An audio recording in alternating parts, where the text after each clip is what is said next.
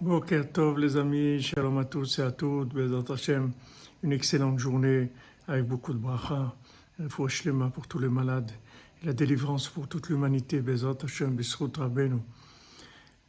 Alors, nos sages nous disent que quand ils sont sortis d'Égypte, ils étaient poursuivis d'un côté par Paro qui voulait les tuer, d'un autre côté ils avaient la mer devant eux, ils étaient bloqués de tous les côtés.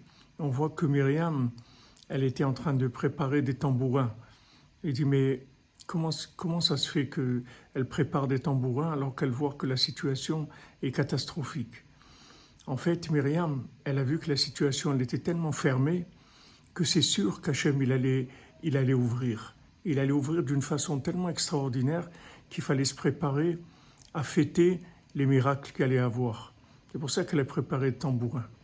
Alors nos sages nous apprennent et disent, regarde, quand tu vois que tu es dans une situation qui est très très difficile, alors sache que c'est sûr qu'Hachem il va te délivrer, puisque Hachem il veut que ton bien, Hachem il, il te veut aucun mal.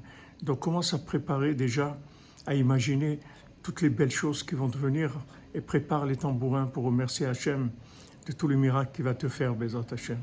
Batzlacha, excellente journée les amis, portez-vous bien.